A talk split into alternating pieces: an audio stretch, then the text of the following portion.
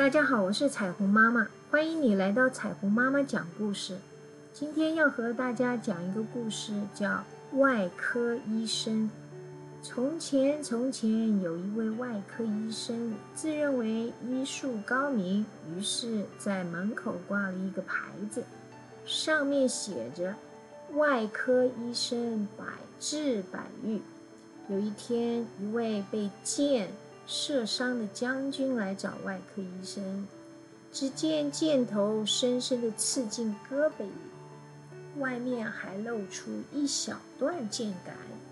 外科医生看看伤口，从医药箱里拿出一个大剪刀，握住将军将军受伤的胳膊，就要动手。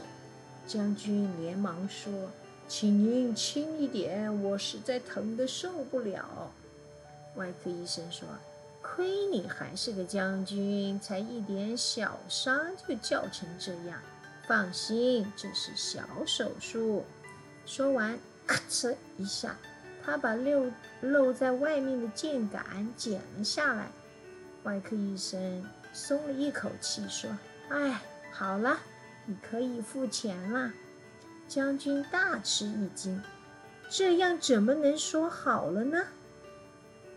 外科医生理直气壮地说：“我是外科医生，我只管身体外部的事情。你胳膊里面的箭头，应该去找内科医生帮你取出来。”这个故事是要告诉我们：我们如果只从表面看问题，而不看实际的情况，根本无法真正解决难题的。